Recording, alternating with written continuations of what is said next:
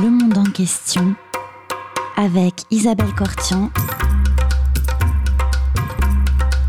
Comprendre le monde tel qu'il est et tel qu'il n'est pas. Bonjour à toutes et à tous et bienvenue sur Radio Cause Commune 93.1 dans le monde en question. Aujourd'hui, j'ai le plaisir de recevoir Amit Bozaslan. Bonjour Amit Bozaslan. Vous êtes historien, euh, sociologue du fait politique, spécialiste du Moyen-Orient, directeur d'études à l'école des hautes études en sciences sociales et vous venez de publier un livre qui s'appelle L'antidémocratie au XXIe siècle aux éditions euh, du CNRS avec en sous-titre le nom de trois pays plus spécialement concernés par cette étude, l'Iran, la Russie et la Turquie. Alors ma première question, euh, Hamid Bozaslan, elle sera la suivante. Comment les démocraties en général, parce que je pense que le pluriel est peut-être plus juste que elles sont, diverses, elles sont en crise, elles ne vont pas très bien, elles sont parfois brutalisées, mais qu'est-ce que vous entendez par anti-démocratie. Euh, vous avez tout à fait raison. On a l'impression d'assister à une sorte de recul euh, de la démocratie de par le monde. Euh, je crois qu'effectivement, les sociétés anciennement démocratiques ne sont pas une exception, ne font pas une exception à cette règle. On l'a vu par exemple très récemment aux États-Unis. De ce point de vue-là, je crois qu'effectivement, on a un phénomène assez général. Et je crois qu'il y a aussi une crise de la démocratie qui s'amplifie depuis la chute du mur de Berlin. Rappelez-vous tout simplement ce triomphalisme de de la démocratie bourgeoise. C'est comme si l'histoire était terminée. Et d'ailleurs, c'était d'ailleurs l'hypothèse de euh, Francis, Fukuyama euh, qui euh, annonçait effectivement la fin de la fin de l'histoire avec le triomphe de la démocratie libérale, sans comprendre que la démocratie exige une lutte permanente. Et la démocratie ne peut gagner des victoires que contre ses propres insuffisances, ses propres inégalités. Euh, cela étant dit, l'institutionnalité démocratique dans ces pays-là euh, résiste encore. On l'a vu récemment aux États-Unis. La Cour constitutionnelle a refusé, par exemple, de suivre les injonctions de Trump. Euh, et pourquoi le terme de l'antidémocratie On a énormément de concepts, à vrai dire. on utilise par exemple la notion de démocratie libérale, on utilise la notion de démocrature, d'autoritarisme démocratique, etc. J'ai utilisé ce terme comme un concept par défaut, le, le terme de l'antidémocratie, comme un concept par défaut. Oui mais un concept aussi qui souligne que dans le discours de ces trois régimes, russe, iranienne et turc, euh, il y a une sorte de guerre déclarée à la démocratie. Ces régimes-là se considèrent comme des incarnations des nations particulières, particulières et particularistes, irréductibles à toute forme d'universel. Ces régimes-là se définissent par une ontologie. C'est comme si la nation turque, la nation persane, iranienne et russe euh, était déterminé par une ontologie pure et constamment menacée. Ces régimes-là se définissent comme des alternatives ouvertement euh, antilibérales et viriles contre les démocraties qui sont définies comme efféminées, dégénérées, dans laquelle la nation se dissout dans une magma universelle, euh, cosmopolite, euh, sans vertèbre en quelque sorte. Et voilà, donc je crois qu'effectivement, c'est pour, pour, cette raison, euh, c'est pour ce dénominateur commun en quelque sorte qui lie les trois régimes que j'ai utilisé le concept de l'antidémocratie. Oui, alors avant de rentrer plus profondément dans effectivement l'étude de ce que vous appelez l'erdoganisme, le Poutine, et le velayétisme pour euh, l'Iran. La critique de la démocratie pendant la guerre froide, par exemple, c'était le fait de l'Union soviétique qui critiquait ces démocraties formelles, n'est-ce pas? Aujourd'hui, ce genre de critique que nous avons fondamentale, enfin le refus en particulier de l'universel aussi, en quoi elle se différencie? Elle se différencie en ce sens que euh, sous l'Union soviétique, il y avait une sorte de lutte idéologique, ou en tout cas une double projection de l'universel cette double projection était euh, une, euh, pleinement universelle parce que l'Union soviétique, qui, voilà, au cours des 20 dernières années, était une étoile morte, mais qui commettait, qui, qui continuait à émettre euh, une, une, source d'espoir ailleurs dans le monde. Rappelez-vous l'Afrique, rappelez-vous l'Amérique latine. L'Union soviétique promettait un monde meilleur, une alternative radicalement différente, mais pleinement universelle, qui serait constituée d'une société d'un avenir socialiste. Hmm. où il n'y aura plus de différence de classe et l'universalisme se concrétiserait par l'internationalisme, donc un monde où il n'y aura plus de dominés et de dominants. Et d'ailleurs, quand vous regardez les mouvements anticolonialistes et anti-impérialistes des années 60-70, ces mouvements-là ne rejetaient pas l'Occident parce que l'Occident était l'Occident ou parce que l'Occident était euh, supposé être corrompu, efféminé, mais tout simplement pour établir un nouveau rapport de force qui serait basé sur l'égalité. Oui, euh, et en reprenant euh, contre l'Occident ses propres, les propres, mots d'ordre, les propres valeurs, tout à fait, en les retournant contre l'Occident, mais l'émancipation, voilà la décolonisation, euh, la démocratie. Euh, un, nouvel, un nouveau, en, quelque sorte, un monde pleinement internationaliste. Et n'oublions pas, par exemple, que les mujahids de, de, de, de l'Algérie, euh, donc les résistances algériennes, quelle que soit par ailleurs leur, leur dérive extrêmement sanglante, disaient en nous battant contre vous, vous les Français, nous nous émancipons et nous vous émancipons. Et la gauche en Amérique latine, surtout la gauche démocratique que incarnait euh, quelqu'un comme Salvador Allende euh, n'était pas du tout anti-occidental, il était anti-impérialiste. Sa projection de Chili de demain et sa projection de, l'Amérique de demain se convergeaient en quelque sorte. C'était de mettre fin euh, à ce que dans la philosophie on appelait la dialectique du maître et de l'esclave. Donc de libérer l'esclave, mais la libération de l'esclave signifie aussi la libération du maître lui-même, le maître qui n'aurait plus besoin cette envie euh, incontrôlée d'avoir des esclaves. D'avoir des esclaves. Or là, effectivement, mm. on passe donc avec les antidémocraties mm.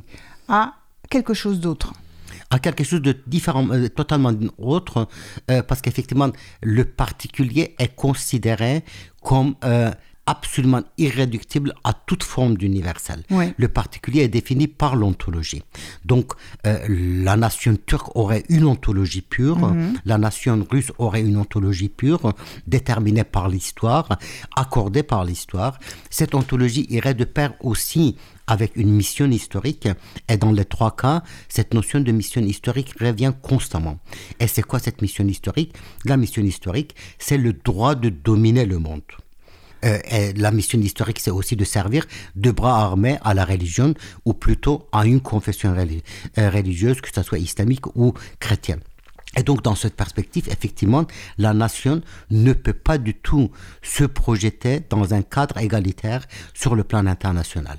C'est-à-dire qu'elle refuse d'être l'égale d'autres nations, elle, elle, affirme sa supériorité, euh, elle existe. Elle existe et de toute éternité. Quand vous parlez de d'essence ou d'ontologie, c'est un peu ce que c'est l'idée d'une Turquie éternelle, une Russie éternelle ou euh, alors un Iran, un système, une république euh, iranienne islamique éternelle. absolument, je pense que cette idée de l'éternité est, omniprésente hein, parce que cette éternité serait déterminée par la mission historique dont la nation a reçu, et cela exige que son droit à la supériorité, son droit à être une nation empire, son droit à être une nation confession, doit être reconnu aussi par l'universel. Oui. Donc euh, la domination dans cette perspective hein, n'est pas de quelque chose qui gêne ou qui est contesté, mais la domination s'impose comme quelque chose qui a été déterminé par l'histoire et l'opposition de soi-disant l'Occident contre cette domination est considéré comme un acte d'inimitié euh, fondamentale, également éternel. Alors, je vous propose euh, une première pause musicale si vous le voulez bien. Nous allons écouter euh, Sarah Gulin. La première diffusion de, cette émission, c'est le 19 janvier, le jour de l'assassinat de ce journaliste turco-arménien à Agos, à Istanbul, devant le journal qu'il avait fondé. On se retrouve tout de suite après une pause musicale.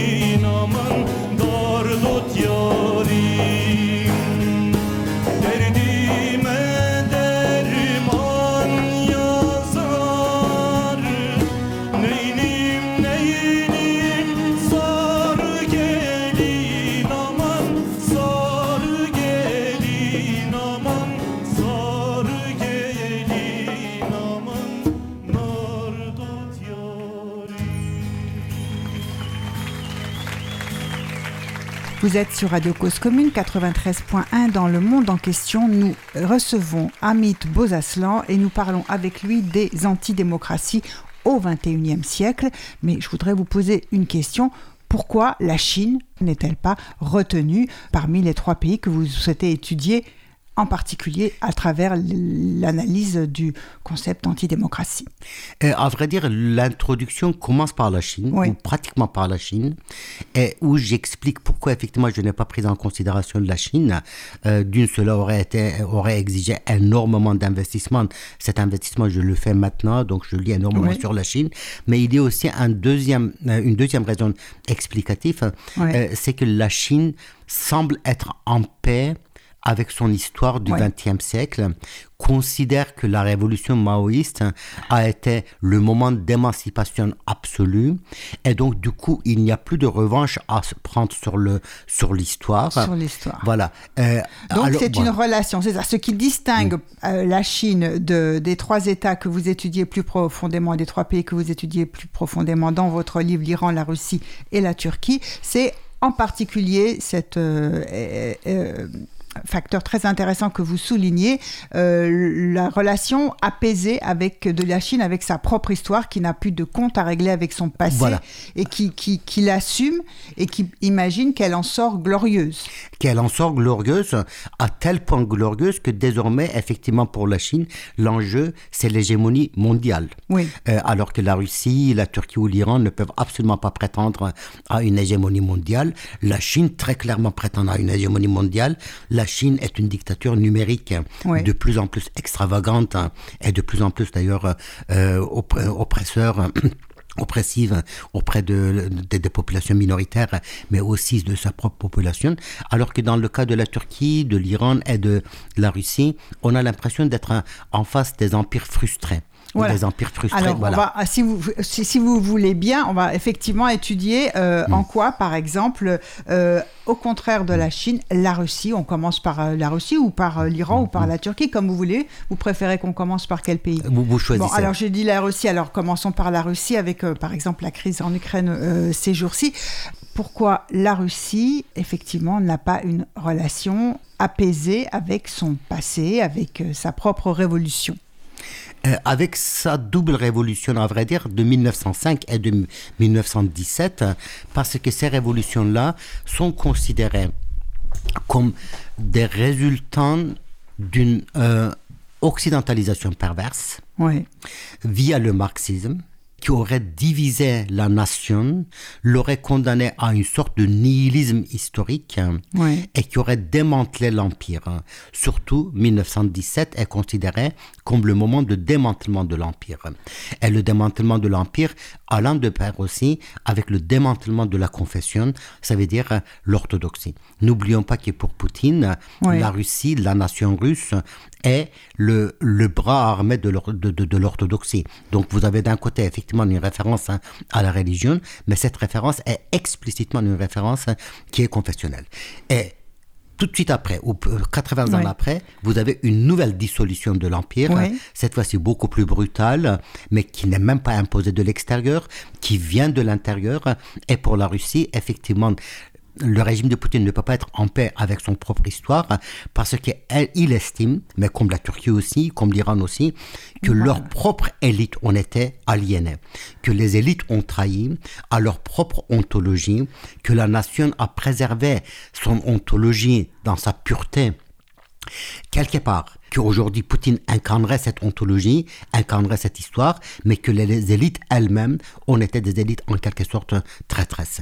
Et c'est impressionnant de voir que le regard que euh, Poutine ou le poutinisme porte sur Lénine et sur Staline euh, est très très différent, parce qu'effectivement il y a une glorification de Staline, le reconstructeur en quelque sorte de l'empire, avec toute sa puissance centrale, son armée, et sa stabilisation, et, sa stabilisation, sa stabilisation extrêmement sanglante, parce qu'on a aujourd'hui voilà, des, des, des, données sérielles, mais aussi qualitatives considérables sur ce que le stalinisme a été. Mais voilà, effectivement, il y aura une glorification de de stalinisme et une détestation profonde de, de, Lénine. de, Lénine. et de l'époque de Lénine, de, de la double révolution de 17 de février et d'octobre, qui serait l'œuvre en quelque sorte de ces élites cosmopolites, ces élites occidentalisées, alors que Staline représenterait la russité en quelque sorte. Euh, ah, Staline géorgien quand alors même. Alors que il est géorgien. géorgien quand même, tout à fait. Il a fait ses études à dans, un séminaire, dans un séminaire, tout à fait. Mais dans un séminaire. Oui, dans un séminaire. Bon, à l'époque on faisait ses études essentiellement dans les séminaires, donc ça, c'était pas, c'est pas.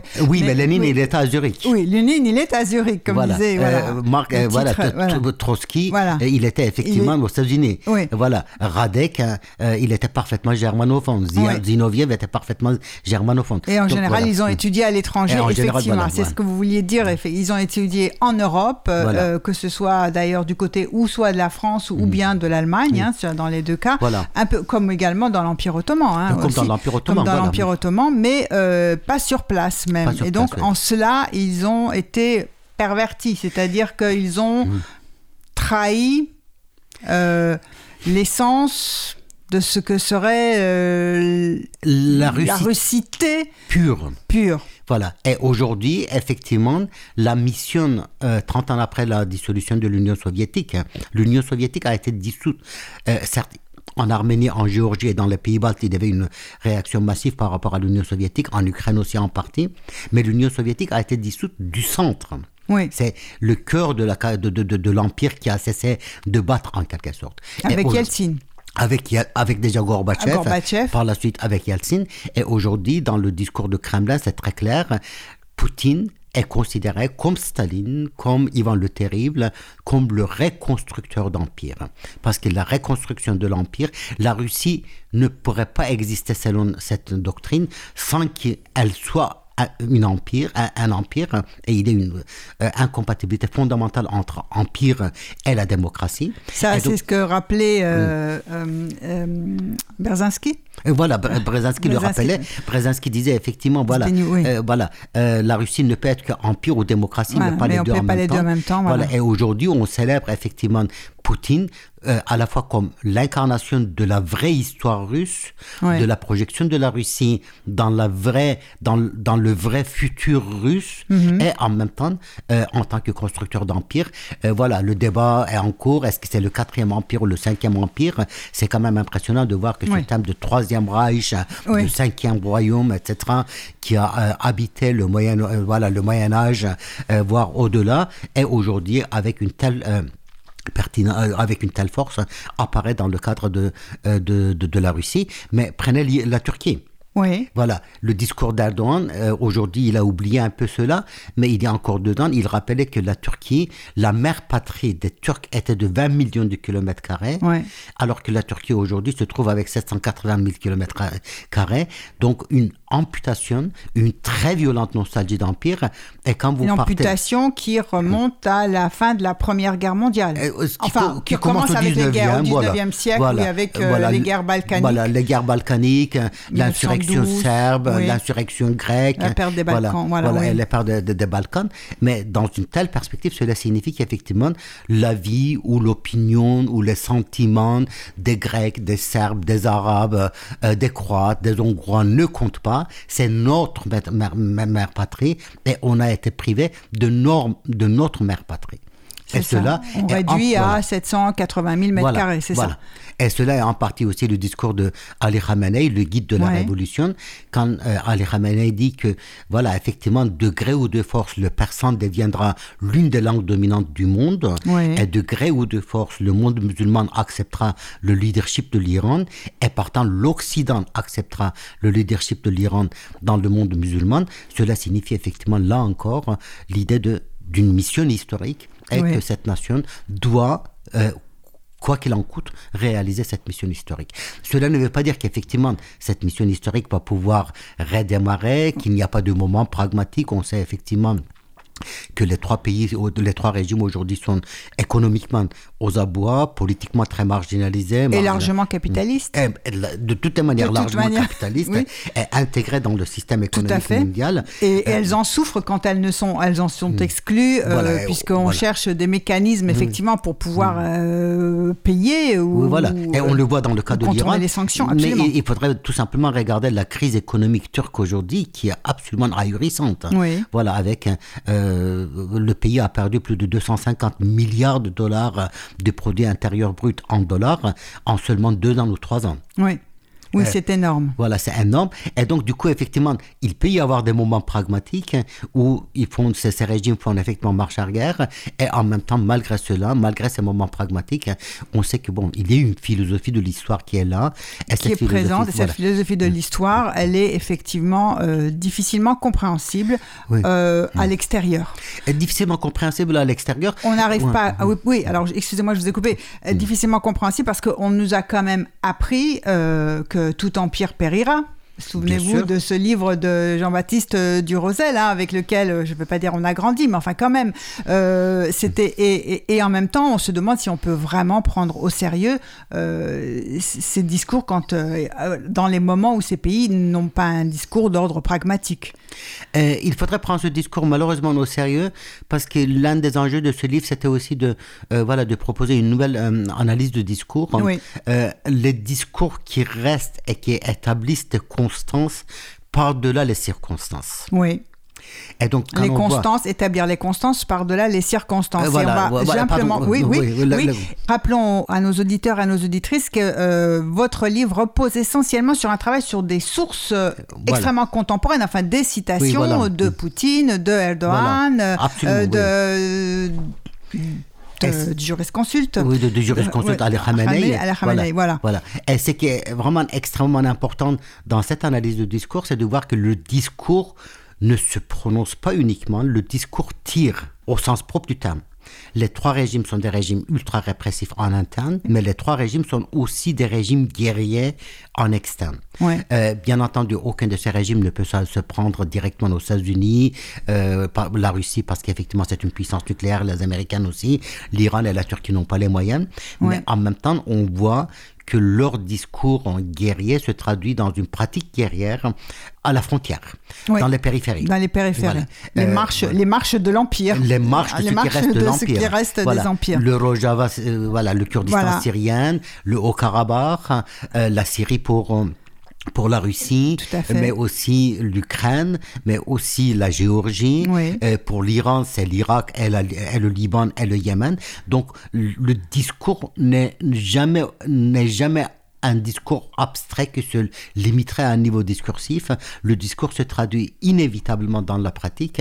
Et dans cette pratique, ce sont effectivement les limes, ces minorités qui restent en quelque sorte, qui sont considérées comme des menaces, qui sont visées. Alors, on a dit que ces régimes, euh, ils étaient, alors, euh, ils critiquaient l'Occident, mais ils étaient capitalistes dans leur économie, avec les difficultés économiques que nous leur connaissons. Néanmoins, ils durent. Hein, euh. Et ensuite, vous parlez d'une analyse particulière de l'organisation de l'État sous forme de cartel. Est-ce que vous pouvez expliquer ce que vous entendez par là?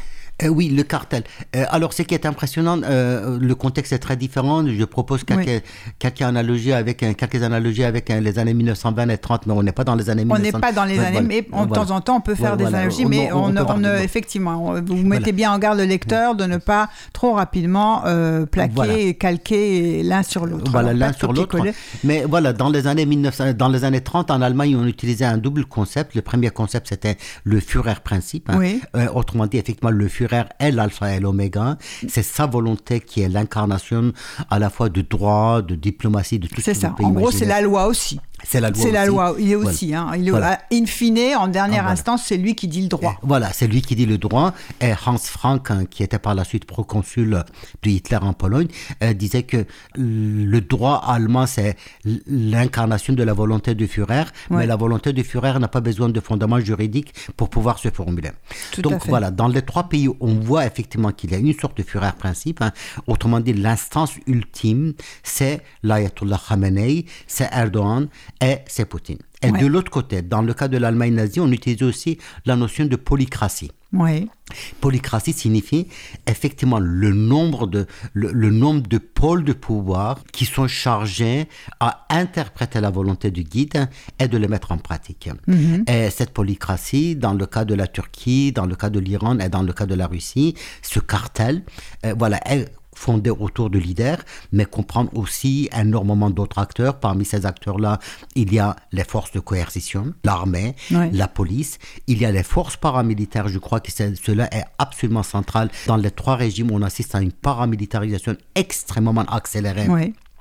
Euh, de, de, de, de l'État euh, et de l'armée aussi. On a l'impression qu'effectivement l'armée en tant que telle est de plus en plus marginale. Euh, elle est remplacée par les forces paramilitaires, y compris les pastarans est une force paramilitaire. Oui, oui, tout à fait, tout à fait. Tout à et donc vous avez les services de renseignement, vous avez ce que j'appelle une haute kleptocratie et cette haute kleptocratie n'est plus du tout l'ancienne bourgeoisie telle qu'on aurait pu l'imaginer. C'est vraiment une élite économique prédatrice qui est extrêmement étriquée, mais qui contrôle des sommes faramineuses et l'essentiel de des leviers euh, dans, dans, le domaine économique. Et vous avez une élite d'opportunité qui n'a pas été nécessairement islamiste ou poutiniste, mais plus ces régimes-là se sont euh, consolidés, plus cette élite s'est intégré au pouvoir, voire dans certains cas comme en Turquie, a radicalisé le pouvoir après son intégration de manière totalement opportuniste euh, dans le système de, de, pouvoir. Donc voilà, le cartel, c'est pour définir un peu tous ces principes-là, mhm. parce qu'effectivement, d'un côté, il y a l'homme unique, mais l'homme unique ne signifie absolument pas qu'il décide tout. Au contraire, effectivement, il y a cette multiplication de, de, de d'instances de, de pouvoir. Hein. D'instances de, de, de, décision aussi, de micro-décision. De micro-décision et de pratique. Et de pratique. Et de pratique. Voilà, là aussi, n'oublions pas qu'on est dans la pratique guerrière, en interne comme en externe. Euh, donc, euh, voilà, les services de renseignement sont des services de renseignement ultra militarisés. Oui. Oui, alors les, euh, parlons un petit peu de, mm. de, effectivement de ces différences de ces différentes mm. forces euh, militaires et paramilitaires qui se constituent. Mm. Euh, dans le cas euh, de l'Iran, c'est peut-être le plus flagrant. C'est plus flagrant. Avec les, les Pasdaran et les Basiji. Absolument. Dans le cas de l'Iran, on a l'impression que l'État républicain, la République iranienne a été constituée pratiquement comme un para-État. Oui. Donc voilà, un para-État qui fixe sa légalité, mais qui contourne en même temps sa propre légalité. Oui. Et les pastarans, donc ces gardiens de la révolution, ont été constitués en quelque sorte comme une réponse à l'armée pour contourner l'armée, laquelle n'a pas été supprimée, mais l'armée est devenue aujourd'hui vraiment une force absolument mineure, euh, y compris en termes de, de budget. Hein. Voilà, le, le, budget des pastarans, euh, c'est quatre fois plus élevé que le budget de l'armée. Alors l'armée, elle a été minorisée après la guerre avec l'Irak ou euh, dès début. dès le début. Dès, le début, on lui fait pas confiance parce lui que fait pas confiance. Euh, elle est, elle est trop, elle hérite. Euh, bah, c'est une structure mm. qui de monarchie, de, la monarchie, qui, est, qui, qui, vient de la monarchie et qui en même temps aussi a une, sa propre force, ce qui fait qu'elle peut échapper au contrôle euh, de la toute puissance d'un leader. C'est ça. Voilà. alors que la révolution effectivement crée ses propres sources de la violence. D'accord. Voilà, ses ressources, ses sources, sources de la violence à partir de la militance, de, de sentiments de sacrifice, de la jeunesse aussi. N'oublions pas que les généraux de Pastaran euh, en 79-80 n'ont que 20 ans, 22 ans. Euh, voilà, euh, quelqu'un comme Rezaï, qui est aujourd'hui retraité, n'avait que 22 ans et il était effectivement l'un des, l'un des généraux les plus en vue de la, de, de, la révolution et par la suite de la guerre Iran-Irak. Et à cela ajouter effectivement aussi les Bassiges, ces forces mobilisées qui sont des forces populaires, euh, soi-disant populaires, euh, dont le nombre s'élèverait à quelques 4-5 millions de personnes et qui servent de, de police de proximité, de, de, police de mœurs euh, en, en, Iran, qui est une force de frappe euh, d'une très grande efficacité. On l'a vu à travers euh, la répression des manifestations, la, répression, de, la répression des, des manifestations. Et, on l'a vu aussi, par exemple, en Irak. Et en Irak aussi, voilà, parce qu'effectivement, ils sont très présents en Irak, ils sont très présents en Syrie, ils sont très présents au, au, Liban, et en même temps, on voit que ces forces paramilitaires sont aussi un empire économique. Oui. Les pastarans constituent aujourd'hui la principale euh, euh, force économique du pays. Donc, euh, le sacrifice révolutionnaire et le dévouement à la patrie n'excluent pas du tout de l'enrichissement. Voilà, l'enregistrement, euh, l'enrichissement. Et donc, la charité bien ordonnée commence vraiment par soi-même. Et ça commence bien. Ah, ça, c'est universel. Voilà. Et, oui. Et là, sauf que ça, voilà. et là ça, ça, ça, se chiffre à des milliards et des milliards de dollars. Oui, ouais. alors c'est ça. C'est-à-dire que. Alors, on va continuer. Euh, avant de parler de, la corruption et puis mm, aussi mm. des pauvres et, de, et de l'espèce de bloc hégémonique mm. qui, qui, doit fidélité et, son pouvoir euh, euh, au premier euh, du régime. Alors, en Turquie, cette, ces forces paramilitaires, comment, comment se présentent-elles? Il y avait autrefois des escadrons de la mort. Voilà. mais aujourd'hui, qu'est-ce, comment, comment, comment ça se passe? Est-ce que c'est la même chose, mais à ce moment-là, il ne fait que continuer ce qui existait? Ou est-ce que ça a subi des différences? Je pense que le noyau dur est le même. Euh, par contre, on est en face d'un phénomène infiniment plus ample, hein. beaucoup plus massif. Oui parce que ces forces paramilitaires aujourd'hui ont un statut officiel. On les appelle les forces euh, spéciales de la gendarmerie, les forces spéciales de la police, euh, qui ont une très grande autonomie, et qui sont en grande partie... Ah, ça. sont des, elles sont incluses en tant que forces spéciales de chacun de, de, la gendarmerie, de l'armée. Mais qui dépendent... De, de la police, oui. qui dépendent directement du ministre de l'Intérieur, qui lui-même, il est très proche de, de l'extrême droite turque. Donc ce sont souvent ce qu'on appelle les loups gris qui sont présents dans ces dans ces forces. Et ces forces-là, on était très actifs dans le Haut-Karabakh hein, euh, et dans, dans, dans, le Rojava, le Kurdistan syrien. Où prenait la police de proximité, c'est qu'on appelle la police de proximité, qui était vraiment le, policier sans, sans pistolet, euh, qui, voilà, qui, faisait la circulation. Voilà, qui faisait la circulation. Aujourd'hui, cette police de proximité est lourdement armée. Euh, elle, est, elle a ses, ses propres laboratoires, elle a le droit d'arrêter, elle a le droit de tirer, euh, donc, effectivement, c'est une police cette fois-ci. Euh, en vraiment euh, au sens propre du terme, et cette police-là, une fois de plus, est une, est, force paramilitaire, quand bien même elle a un statut officiel. Un autre élément, euh, c'est qu'on appelle l'armée syrienne libre, qui n'a plus rien à voir avec l'armée syrienne libre de 2011. de 2011, oui. Voilà. Et qui est aujourd'hui vraiment euh, euh, un conglomérat de forces djihadistes.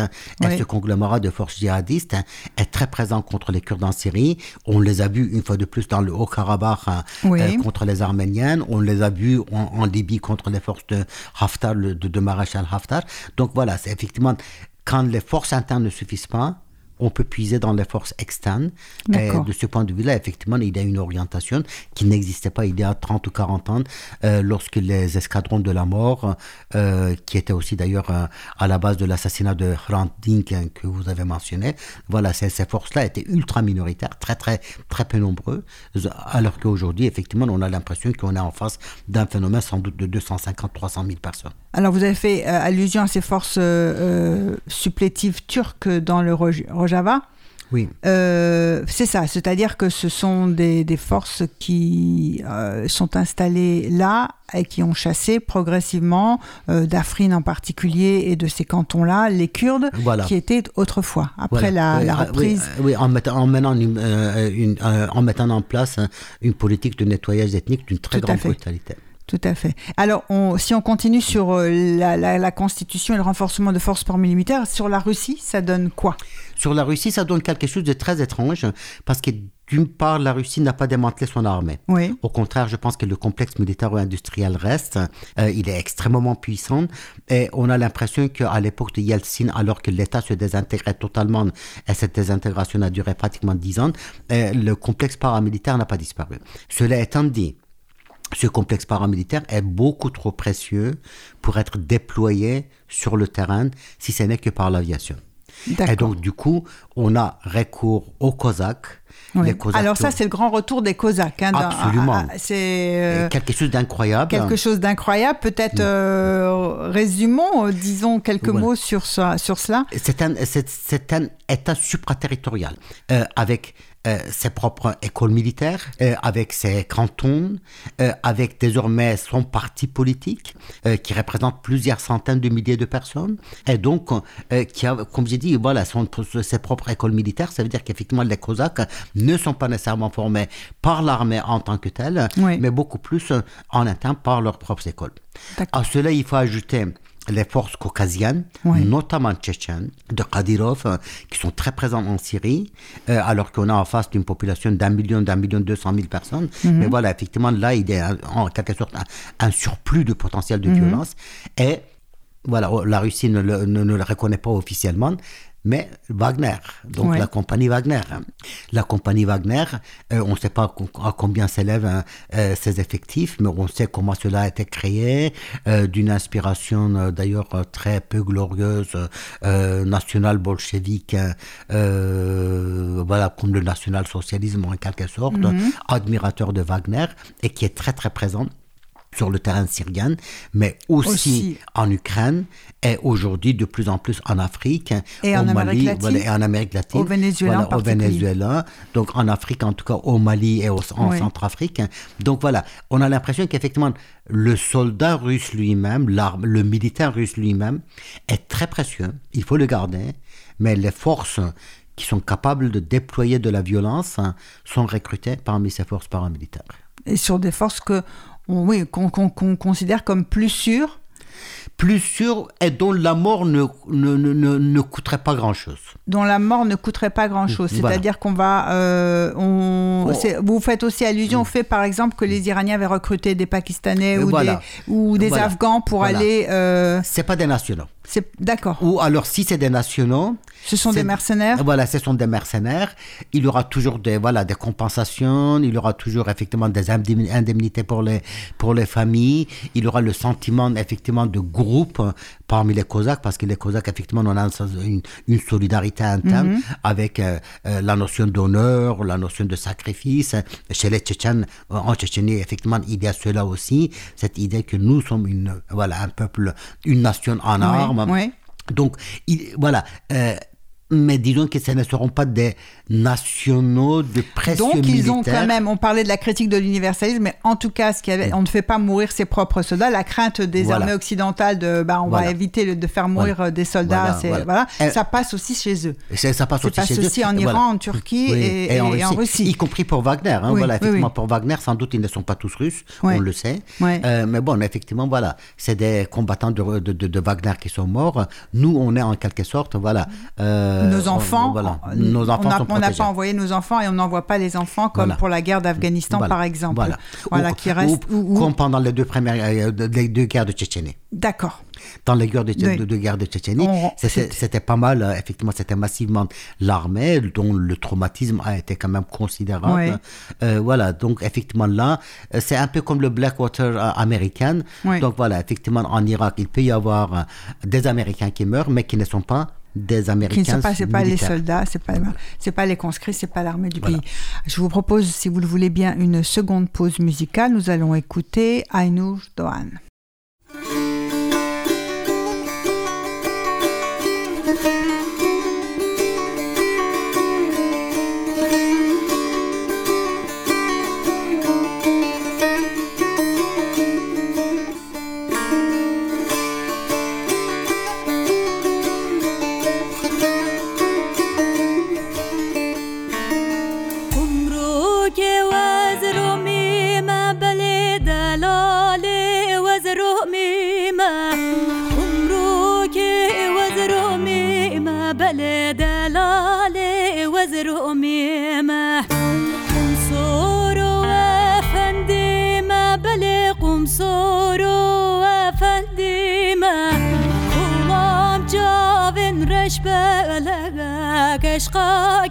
çıkagın dime?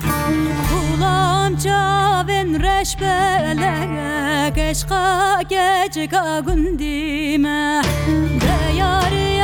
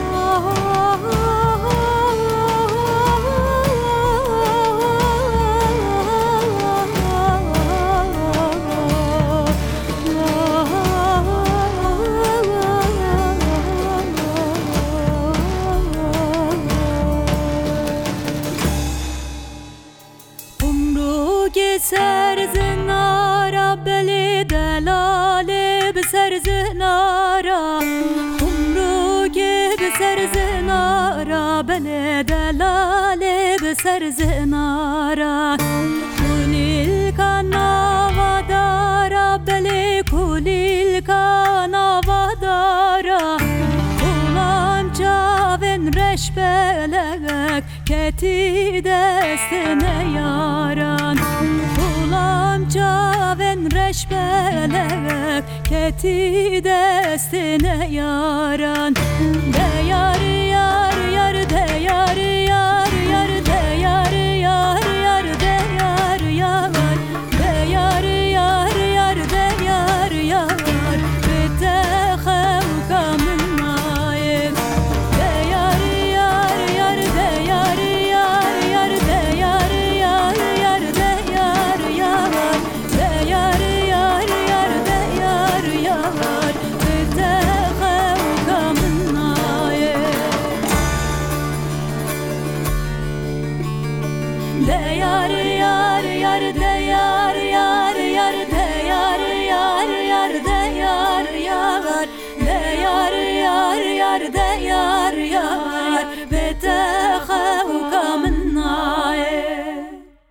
Vous êtes sur Radio Cause Commune 93.1 dans le monde en question. Nous recevons Hamid Bozaslan et nous sommes en train de parler des antidémocraties au XXIe siècle et plus particulièrement de l'Iran, de la Turquie et de la Russie. Euh, ces pays ont-ils des relations entre eux? Ils s'entendent bien ou ils euh, font preuve de pragmatisme ou euh, est-ce qu'ils ont des affinités particulières? Est-ce qu'ils veulent ensemble reconstruire le monde ou un nouvel ordre international? Alors, pour répondre à cette question, je passerai vraiment tout simplement par la Boétie, la Oui. servitude volontaire. Oui. Et la Boétie disait les méchants entre eux peuvent devenir des complices, mais jamais des amis. D'accord. Les méchants entre eux peuvent devenir complices, mais jamais des amis. Voilà. Mhm. Et on a l'impression qu'effectivement, les rapports entre ces trois puissances, hein, c'est des rapports de complicité, d'un extraordinaire cynisme, Mhm. mais pas du tout des amitiés. Ce qui ne veut pas dire que les trois dictateurs ne s'apprécient pas beaucoup, euh, ne, ne s'apprécient pas. Au contraire, je pense qu'il y a effectivement euh, une sorte d'effet de mimétisme Oui. qu'on avait vu entre Hitler et Staline. Donc, effectivement, les dictateurs euh, se connaissent et sans doute s'apprécient. S'observent, Voilà, oui, s'apprécient, oui. Voilà. Mais ce qui ne veut pas dire qu'effectivement, il n'y a pas de et qui, qui, que, tout est rose euh, entre eux. Et on, le- on le voit aussi aujourd'hui. Parce qu'ils sont dans un rapport de rivalité, Euh, puisque effectivement de- la, la- la suprématie de leur nation, Voilà. chacun respectif. Euh, Absolument, et sur tous les terrains. Ouais. Et on le voit effectivement dans le cas de la Russie et la Turquie. Il y a quelques années, on craignait une guerre euh, Bah entre oui, ça a les deux. été- entre les deux, ça a été très mal. La Turquie a même descendu un, un, un avion, voilà, un avion. un- un avion russe, Oui. un chasseur russe. Et aujourd'hui, effectivement, il y a une très grande complicité. Mais derrière cette complicité, on voit aussi qu'il y a des petits meurtres entre, entre amis. Entre bons voilà. amis. Euh, donc, euh, effectivement, euh, 32 soldats turcs tués ici, euh, deux drones turcs euh, euh, bombardant les forces pro-russes à Donbass. Oui. Donc, effectivement, cette complicité n'écarte absolument pas que les meurtres soient commis entre amis, euh, ce qui ne passera pas effectivement. euh, Ou des marchandages aussi. Il y a des mar- marchandages. On, des pense, marchandages on, aussi. on pense aussi, euh, par exemple, à, à la Syrie. À la Euh, Syrie. quand la Turquie a Oui. laissé Oui, tomber. euh, allons- Allons-y. Oui. Non, non, effectivement, je pense qu'il y a aussi des marchandages parce qu'il y a vraiment un principe de cynisme absolu. Ouais. Un principe de cynisme qui est aussi. euh, qui, qui obéit à deux objectifs. hein. Le premier de ces objectifs, hein, c'est surtout le cas pour la Russie. Aucun feu ne doit être éteint. Mhm. Euh, tous les feux doivent, doivent rester simultanément allumés Ouais. parce que cela permet à la Russie d'intervenir en tant qu'arbitre. D'accord, oui, et puis on les surveille euh, comme un peu le lait sur le Et feu, voilà. mais effectivement, il faut toujours pouvoir, c'est ce qu'on appelle aussi un pouvoir de nuisance. C'est-à-dire Voilà, c'est que un pouvoir de ne- nuisance. aucun conflit ne doit se régler sans euh, moi, mais euh, ça ne veut pas dire pour autant qu'on va régler les conflits parce qu'il y a un intérêt à ce qu'ils persistent. Euh, J'existe parce qu'il y a ces conflits. J'existe parce qu'il y a effectivement ces conflits. J'existe parce que je suis le pompier pyromane. Et de l'autre côté, il y a un deuxième objectif. hein, C'est, vous l'avez mentionné, le- la puissance de nuisance. Oui. Cette puissance de nuisance est très clairement contre l'Occident, mais aussi contre tout ce qui euh, les trois pays considèrent comme des ennemis. Donc on peut avoir une entente parfaitement cynique hein, euh, qui élargisse les marges de manœuvre de telle ou telle puissance. Ouais. Et on le voit par exemple effectivement dans le cas de Afrin, le Kurdistan syrien. Tout à fait. La Russie n'avait aucune raison d'abandonner les Kurdes. Et en même temps, c'était pour une manière de punir les Kurdes qui collaboraient avec les Américains Tout et laisser les Turcs intervenir pour que la Russie elle-même puisse bombarder Alep euh, et voilà, et Voilà. détruire voilà, Alep. Et on l'a vu aussi dans le Haut-Karabakh. La Russie n'avait absolument aucune raison d'abandonner les Arméniennes et en même temps, il l'a fait. Elle l'a fait. Et, et cela me fait penser un peu à. Elle a dit que c'était pour assurer la neutralité. Bien sûr. oui, bien. Cela me fait penser vraiment euh, aux lettres que Atatürk écrivait à Lénine. Ouais. Euh, malheureusement, ces lettres-là ne sont pas traduites, ne sont pas très connues non plus. Alors, dites- et voilà. Et en gros. Atatürk disait à Lénine nous sommes tous les deux anti-impérialistes. On est en 1920-21. On- Tout à fait. Et puisque nous sommes tous les deux anti-impérialistes, laissez-nous aller détruire les impérialistes arméniens et de votre côté, aller massacrer ou détruire les impérialistes géorgiens. Donc vous vous voyez effectivement comment l'anti-impérialisme est défini et qui est défini comme impérialiste.